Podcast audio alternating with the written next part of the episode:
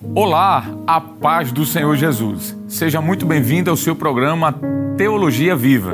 Estamos estudando sobre a declaração de fé das Assembleias de Deus no Brasil. E hoje, neste segundo episódio, vamos tratar do capítulo 2 que trata sobre a doutrina de Deus.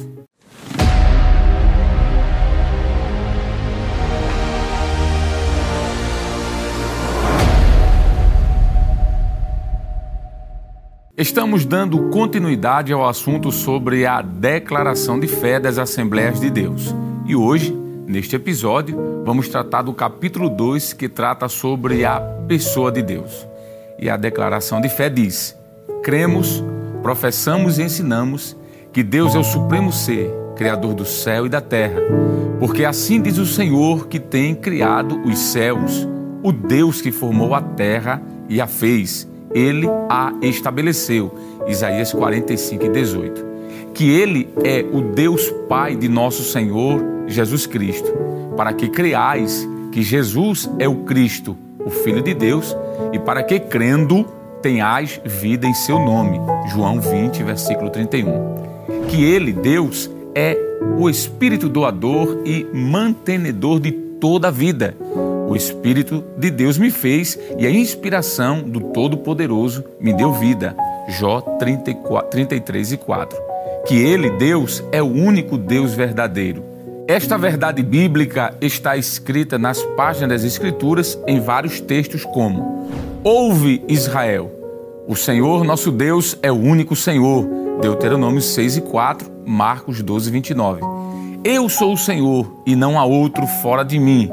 Não há Deus, eu te cingirei, ainda que tu não me conheças. Isaías 45 e 5.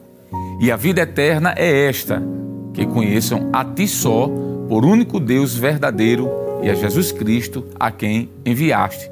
João 17, 3. Todavia, para nós há um só Deus, o Pai, de quem é tudo e para quem nós vivemos, e um só Senhor, Jesus Cristo, pelo qual são todas as coisas, e nós por ele. 1 Coríntios capítulo 8, versículo 6. Ora, o medianeiro não o é de um só, mas Deus é um. Gálatas 3 e 20. Um só Deus e Pai de todos, o qual é sobre todos e por todos e em todos. Efésios 4 e 6. Porque há um só Deus e um só mediador entre Deus e os homens, Jesus Cristo, homem. 1 Timóteo 2 e 5. E a vida eterna é esta: que conheçam a ti só, por único Deus verdadeiro, e a Jesus Cristo, a quem enviaste. João 17 e 3. E não há outro além dele. Eu sou o Senhor e não há outro. Fora de mim não há Deus. Que fora de mim não há outro. Eu sou o Senhor e não há outro. Isaías 45, versos 5 e 6. Estes textos mostram claramente que ele, Deus, é identificado na Bíblia como Deus. Um texto de Gênesis 46 e 3 diz: Eu sou Deus, o Deus de teu pai. Ele é identificado também como Altíssimo e abençoou e disse: Bendito seja Abraão do Deus Altíssimo, o possuidor dos céus e da terra. Gênesis 14, 19. Ele é identificado como Deus Todo-Poderoso.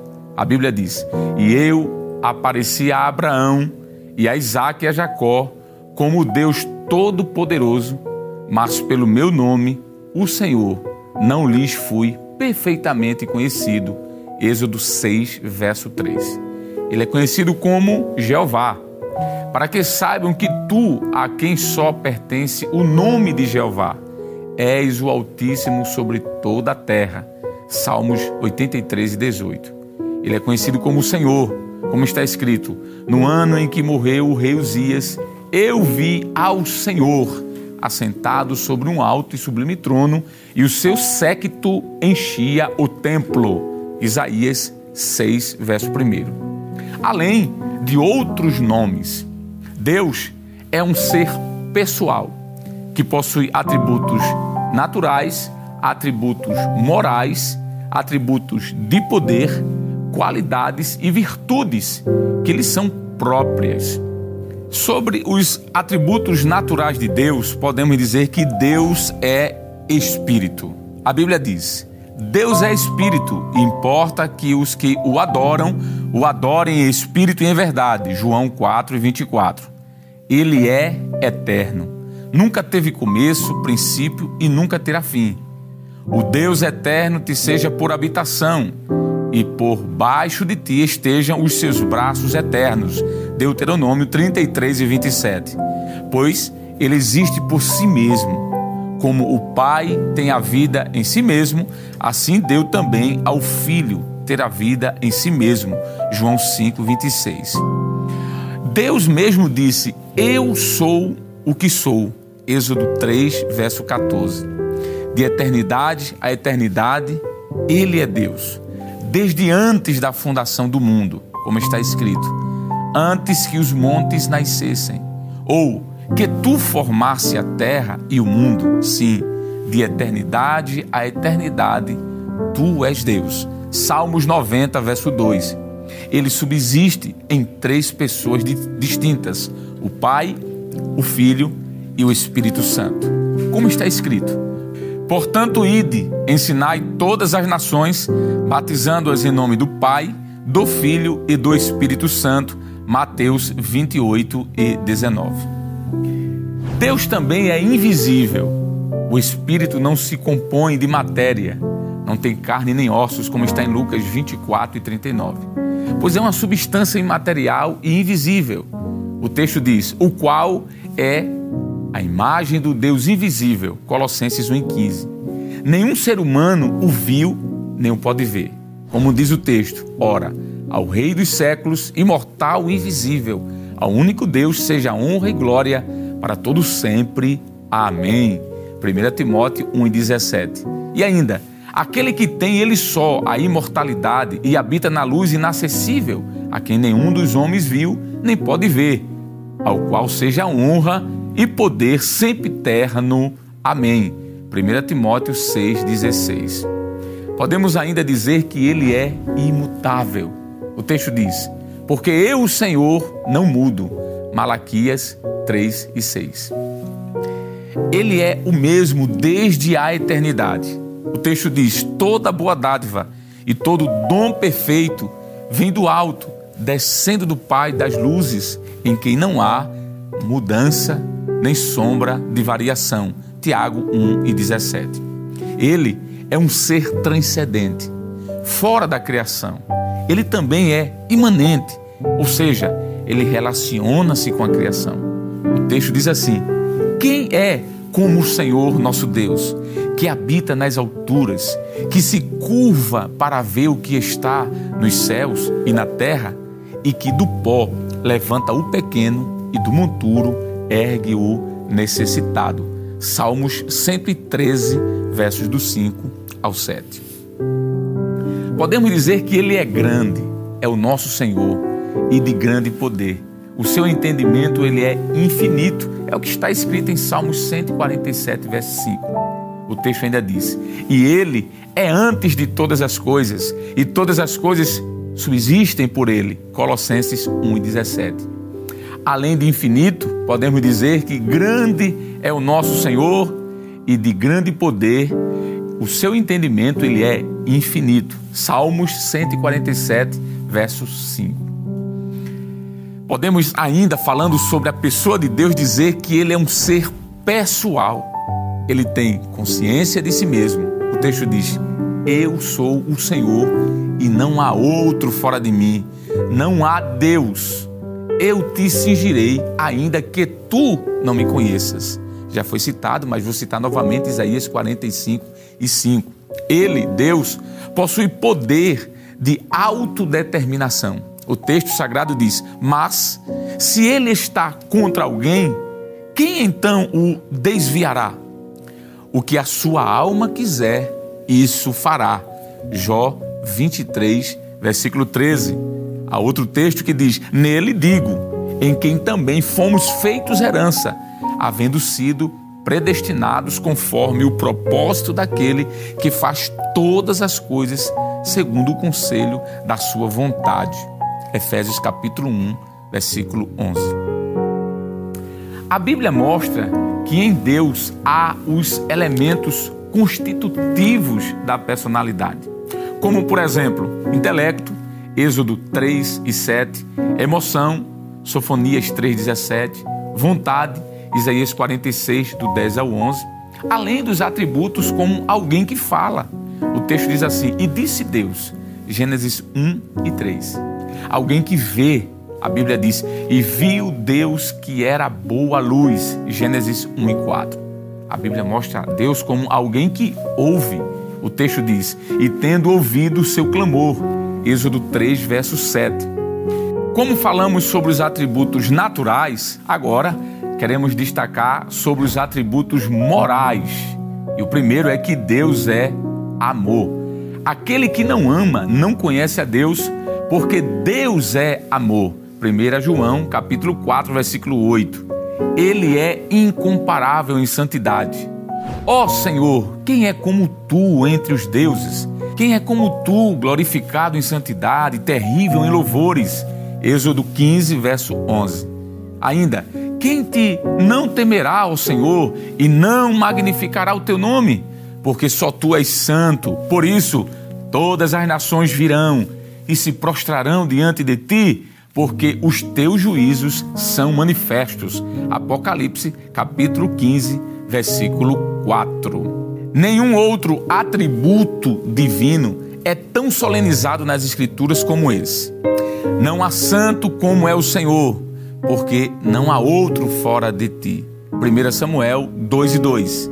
Incomparável é, ainda, em verdade. Nas tuas mãos encomendo o meu espírito. Tu me remiste, Senhor, Deus da verdade. Salmos 31 e 5. E fidelidade. Ele é a rocha cuja obra é perfeita, porque todos os seus caminhos juízos são. Deus é a verdade e não há nele injustiça. Justo e reto é. Deuteronômio 32 e 4. Em justiça, se confessarmos os nossos pecados, ele é fiel e justo para nos perdoar os pecados e nos purificar de toda injustiça. 1 João 1 e 9. Em amor, Gênesis 18 e 25, ainda 1 João 4 e 8 e 16. Em bondade, Mateus 19 e 17 benignidade. Salmos 136, 1. E por fim, em misericórdia. Salmos 103, verso 8 e Tiago 5 e 11. E graça também. Mas Deus, que é riquíssimo em misericórdia, pelo muito amor com que nos amou, estando nós ainda mortos em nossas ofensas, nos vivificou juntamente com Cristo. Pela graça sois salvos Efésios capítulo 2, verso 4 e 5. Sobre os atributos de poder. Agora vamos falar um pouquinho sobre estes atributos em relação à pessoa de Deus. As perfeições exclusivas de Deus, como a onipotência, a onisciência, a onipresença, são elementos que comprovam a sua grandeza e infinitude. A Bíblia diz que Deus é onipotente. Ele é o Deus todo-poderoso. O texto diz: porque para Deus nada é impossível. Lucas 1,37. O poder de Deus é ilimitado. Não há coisa alguma impossível para ele. Marcos 10, 27 Apocalipse 19 e 6. A sua vontade, porém, é determinada por sua natureza santa e justa pois ele não pode ver o mal nem praticá-lo. A Bíblia diz: Tu és tão puro de olhos que não podes ver o mal e a vexação não podes contemplar. Abacuque capítulo 1, versículo 13. Ele não pode mentir. A Bíblia diz: a qual Deus, que não pode mentir, prometeu antes dos tempos dos séculos. Tito, capítulo 1, versículo 2 a Bíblia ainda o apresenta como sendo onisciente. A onisciência é o conhecimento pleno de todas as coisas necessárias ou contingentes que acontecem, como Salmos 139, do 1 ao 4, que aconteceram e acontecerão também. Isaías 46, 9 e 10. E que poderiam ou não acontecer. 1 Samuel 23, versículo 12 e 13, Mateus 11, 21 e 1 Coríntios capítulo 2, versículo 8. O conhecimento de Deus, ele é perfeito e absoluto sobre todas as coisas, no céu e na terra. Jó 37, 16, Salmos 139, de um, do 1 ao 4. De todos os eventos e de todas as circunstâncias que devem e podem ser, que serão e que seriam por toda a eternidade passada e futura. A Bíblia diz que anuncia o fim desde o princípio e desde a antiguidade as coisas que ainda não sucederam. Isaías 46 e 10. Trata-se de um conhecimento infinito, não só infinito, mas imediato, em que não há esquadriação. Isso é o que diz Isaías 40, 28. Podemos agora falar sobre outro, outra característica que é Deus é onipresente. A Bíblia diz que esconder-se-ia alguém em esconderijos de modo que eu não o veja, diz o Senhor. Porventura não encho eu os céus e a terra, diz o Senhor. Jeremias 23 e 24. E não há criatura alguma encoberta diante dele, antes, todas as coisas estão nuas e patentes aos olhos daquele com quem temos de tratar. Hebreus 4 e 13. Mas, na verdade, habitaria Deus na terra?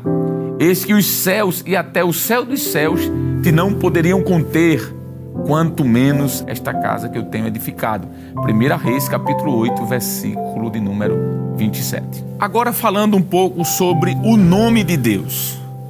O Deus verdadeiro, revelado nas Escrituras, apresenta-se a si mesmo com diversos nomes e títulos que são inerentes à sua natureza e que revelam suas obras e também, claro, os seus atributos. Há três termos no Antigo Testamento hebraico para Deus. São eles o termo El, Eloá e Elohim. O Novo Testamento grego usa o substantivo Theos para Deus. O nome El significa ser forte, proeminente, sendo um termo semítico muito antigo para a divindade usado para identificar o Deus de Israel. O texto diz assim: E levantou ali um altar e chamou-lhe Deus, o Deus de Israel. Gênesis capítulo 33, versículo 20. É, contudo, empregado também para deidades dos antigos povos semitas, é, como nomes próprios e como até apelativos. Êxodo 15, versículo 11, ainda 34 e 14 de Êxodo, Deuteronômio 32 e 12. O termo Eloá é uma forma expandida de El e de Elohim, que é o plural de Eloá. O nome Elohim refere-se à ideia mais abstrata da deidade de um Deus universal e criador do mundo, indicando a transcendência da sua natureza. Deus, então, ele é apresentado pela primeira vez na Bíblia com esse nome. No princípio criou Deus os céus e a terra. Gênesis 1 e 1. Ele é o único nome empregado para o Criador no relato da criação em Gênesis capítulo 1. Outros nomes são mencionados nas Escrituras, os quais também revelam a natureza e os atributos do Deus de Israel, como Eliom, Shaddai, Adonai e Yahvé. O nome Elion significa Altíssimo. Bendito seja Abraão do Deus Altíssimo. Isso está em Gênesis 14, 19. Já o termo Shaddai quer dizer Todo-Poderoso. A Bíblia diz: Apareceu o Senhor a Abraão e disse-lhe: Eu sou Deus Todo-Poderoso. Gênesis 17, 1. Já o termo Adonai indica Senhor a Bíblia diz assim: Eu vi ao Senhor assentado sobre um alto e sublime trono. Isso está em Isaías 6 e 1. O nome Yahvé é conhecido por meio do tetagrama, as quatro consoantes do nome divino, Yud, Re, Vav, Re. indicado também como Jeová, cuja forma foi inventada no final da Idade Média, quando as vogais do nome Adonai foram inseridas no tetagrama. A forma híbrida Jeová não é bíblica, mas sim ela foi passada para a cultura ocidental. Entretanto, aos poucos, esse nome vem sendo substituído pela forma Yahvé ou Javé, que é a pronúncia mais próxima dos originais, conforme alguns especialistas do hebraico bíblico. O tetagrama vem do verbo ser, no hebraico da expressão eu sou o que sou. Isso está em Êxodo 3, verso 14. Asher, Arié, Asher, a expressão em hebraico. Isso revela que Deus é o que tem existência própria, ou seja, existe por si mesmo. Então, ele é, por isso, imutável, o que causa todas as coisas. Ele é autoexistente, aquele que é, que era e que há de vir. E por isso ele é o eterno, o Hashem. O nome Javé aparece quando as características estão claras e concretas, sugerindo assim na Bíblia um Deus pessoal que se relaciona diretamente com o seu povo. A Bíblia diz: E Deus disse mais a Moisés: Assim dirás aos filhos de Israel: O Senhor, o Deus de vossos pais, o Deus de Abraão, o Deus de Isaque e o Deus de Jacó, me enviou a vós. Este é meu nome eternamente e este é meu memorial de geração em geração. Êxodo 3, verso 15. E nisso difere do emprego do nome Elohim no Antigo Testamento.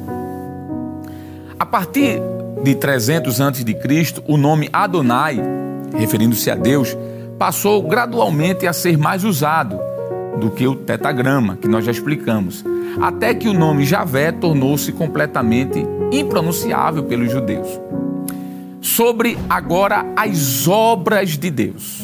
O que é que a Bíblia ensina? A Bíblia ensina que o universo foi planejado por Deus antes de ser criado.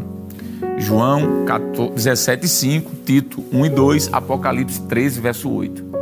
Foi planejado, houve um planejamento, origem e manutenção de todas as coisas no céu e na terra.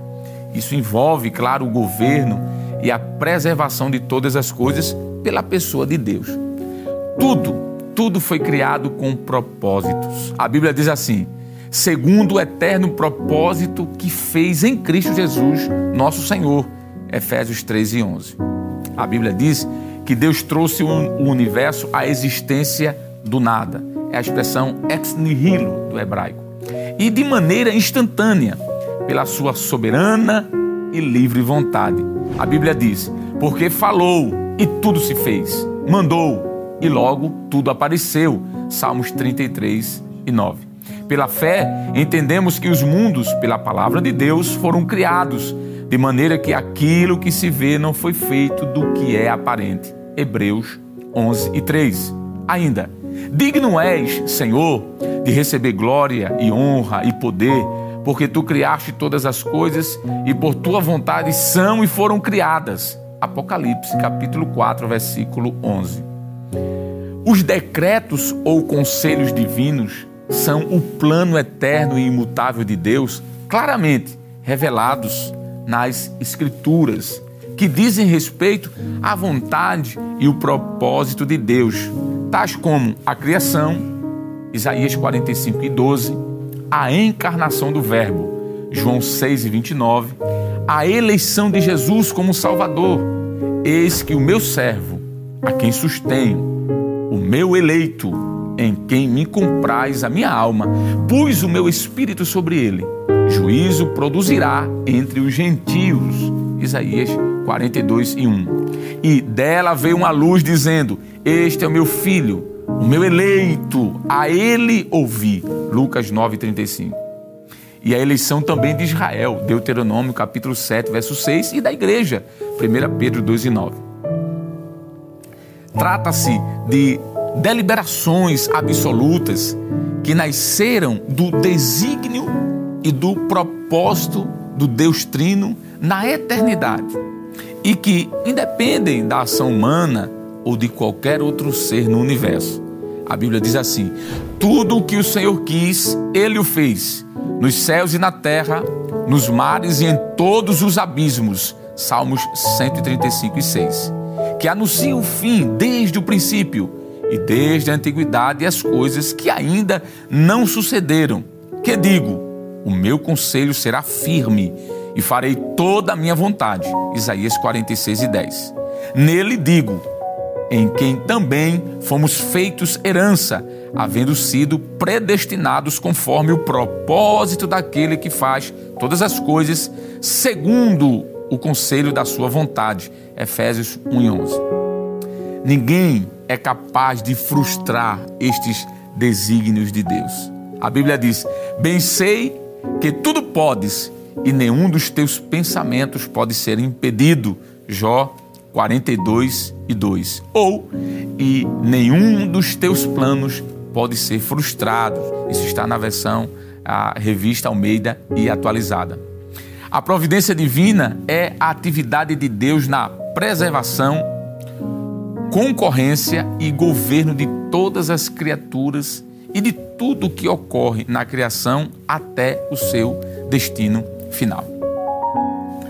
A preservação é o cuidado divino em conservar e manter todas as coisas criadas. O texto diz: sustentando todas as coisas pela palavra do seu poder. Hebreus 1 e 3. Isso inclui o homem na providência divina, bem como os demais seres viventes, sejam eles animados ou inanimados, e toda a natureza. Mateus 6, 26, 28 a 30. Deus cuida de todos os viventes, desde a estrutura mais simples até a mais complexa. Neemias 9, 6, Salmos 145, 16. O mundo não subsistiria sem o cuidado e a vontade preservadora de Deus. É também neste sentido que opera a concorrência. Nem tampouco é servido por mãos de homens, como que necessitando de alguma coisa, pois Ele mesmo é quem dá a todos a vida, a respiração e todas as coisas. Atos 17 e 25. Por seu turno, o governo divino não é um controle meticuloso. Jeremias 7,31, Jó 42 e 7, ao ponto de excluir a liberdade humana, o seu reger por direito fixa limites a essa, a essa liberdade. O texto diz: porque nele vivemos e nos movemos e existimos. Atos 17 e versículo 28. No próximo episódio do seu programa Teologia Viva, vamos falar sobre o capítulo 3 da nossa declaração de fé, que tratará sobre a doutrina da Trindade. Que Deus abençoe você e sua vida e que a graça do nosso Senhor e Salvador Jesus Cristo, o grande amor de Deus, o nosso eterno e bondoso Pai, a comunhão e as divinas consolações do Espírito Santo seja sobre todos nós agora e para sempre. Amém.